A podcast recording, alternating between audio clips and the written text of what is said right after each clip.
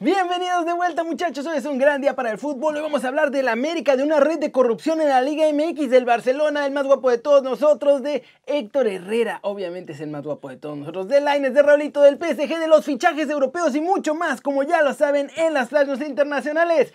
Intro de la sexta temporada.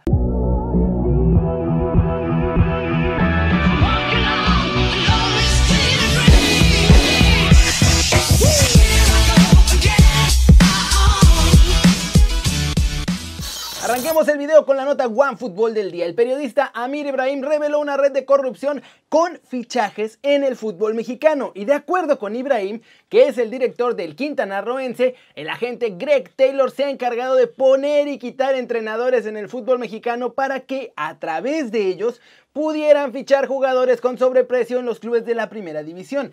Entre los entrenadores que mencionó como parte de esta red de corrupción estaban José Manuel El Chepo de la Torre, Miguel Herrera, Paco Palencia, Gustavo Matosas, Memo Vázquez y hasta Antonio Mohamed.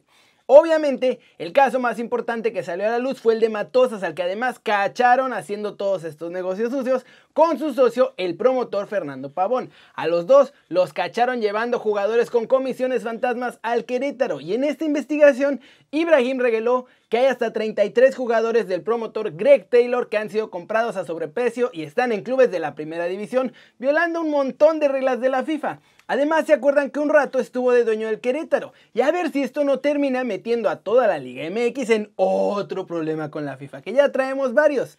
Pero recuerden que si quieren saber todo de la Liga MX pueden bajar la app de OneFootball. Es gratis, está buenísima y el link está aquí abajo. Y con eso nos vamos a la trilla del día.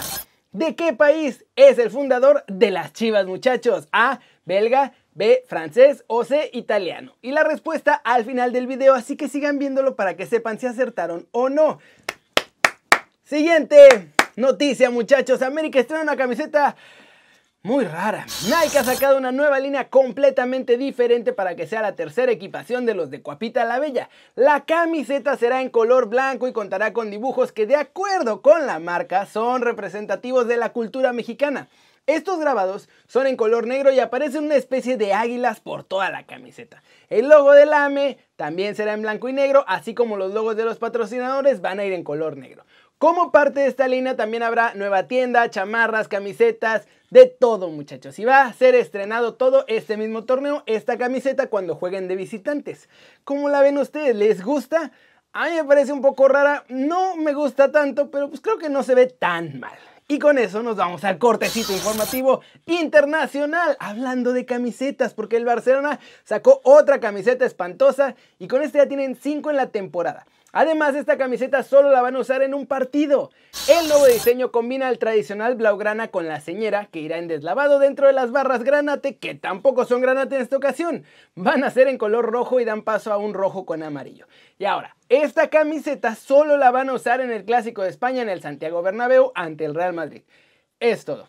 Y el Clásico se va a jugar el próximo 11 de abril aunque aún no se ha confirmado el horario, obviamente el Barça va de visitante. Y con eso muchachos, vámonos, vámonos con el resumen de los mexicanos en el extranjero, logrando todo. Jugó Dieguito y de titular hay unos problemas con HH y Nuno habló de Raúl Jiménez. En Inglaterra, Nuno habló de Raulito y esto fue lo que dijo sobre su actualidad cuando regresa, cómo va, cómo está la cosa. Very good. It's very good to have Raúl around. It's very good to see him improve. Mm. It's very nice to see him smile and and already doing some exercise in the gym um, and having the, the positive uh, thought that he's going to return um, and join us. This is uh, what pleases me and everybody around the club the more that we gonna have Raul back. Yeah, it's a good team. Uh, they drop a little bit. Uh, the, the, reason was uh, for the fact that they, they didn't have the best strikers that they had. Jimenez is a fantastic striker. They lost him, and, uh, and, and they lost opportunity to have more chance in front. Por otro lado, actualización rápida del más guapo de todos nosotros muchachos. El día de hoy no entrenó en absoluto con el Atlético de Madrid. Tuvo que trabajar solo en su recuperación y si logra entrenar Después, el resto de la semana, puede ser que entre a la convocatoria para el partido del fin de semana. Eso sí, para el de mañana ante Sevilla está totalmente descartado. En España, muchachos, increíble, Diego Lainez volvió a ser titular, tercer partido consecutivo del mexicano y la verdad es que no lo hizo nada mal, tuvo un partido en el que jugó 79 minutos, salió inmediatamente después del gol del Betis, Pellegrini apostó a cuidar la ventaja ante un Huesca que estuvo muy impetuoso, Laines consiguió 23 pases precisos para un 83.5% de efectividad, 3 regates de 8, 7 duelos ganados de 14 y recibió 3 faltas. En el primer tiempo la verdad es que jugó muy bien y en el segundo ya estuvo un poco más discreto también. En parte por eso Pellegrini decidió sacar al mexicano, cuidar la ventaja. Al final el Betis con un contragolpe brutal comandado por Tony Sanabria, que después pasó a Fekir, terminó ganando 2 a 0. Por lo menos hasta donde llevamos aquí ya era el 94, así que seguramente ese fue el resultado final. Con eso, Laine suma su tercera semana con el Betis como titular y se vienen muchas, muchas más porque Dieguito lo está haciendo cada vez mejor. Así estuvo nuestro chavo hoy. Y con eso nos vamos a la pregunta del día.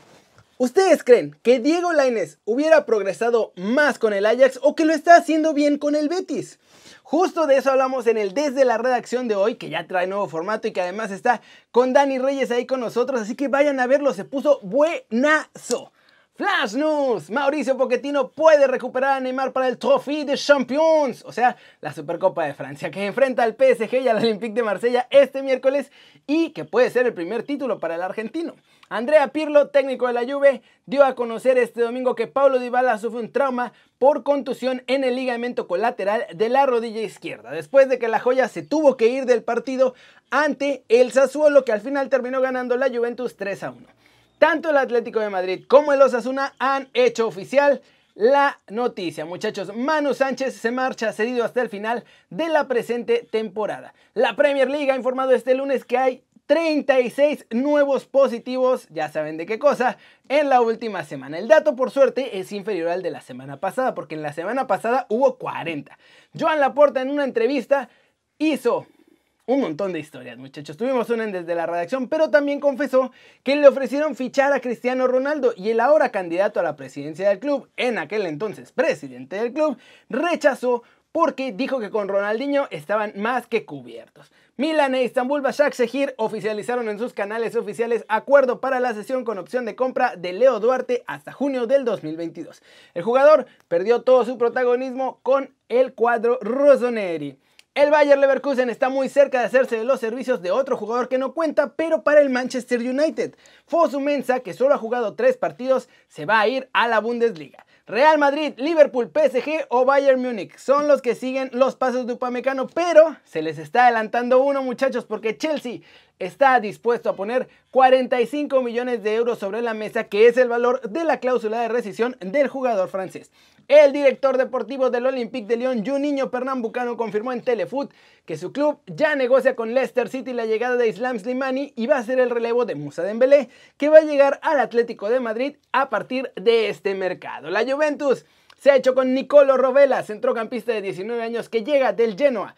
El jugador, eso sí muchachos, se va a quedar seguido en el equipo que está ahora mismo durante temporada y media y ya después se incorpora a la vecchia señora. Eduardo Camavinga puede ser fichaje del Real Madrid. El mismo jugador ha confirmado que hay interés de parte de la entidad blanca por hacerse de sus servicios y bueno, puede ser que sea el bombazo que el Madrid está por poner. Loco, ¿no? Loco. Camavinga es muy bueno. Pero vámonos con la respuesta a la trivia, muchachos. ¿De qué país es el fundador de las Chivas? A. Belga. B. Francés. O C. Italiano. Y la respuesta es el comerciante Edgar Everaert de Bélgica. Obviamente es belga, muchachos.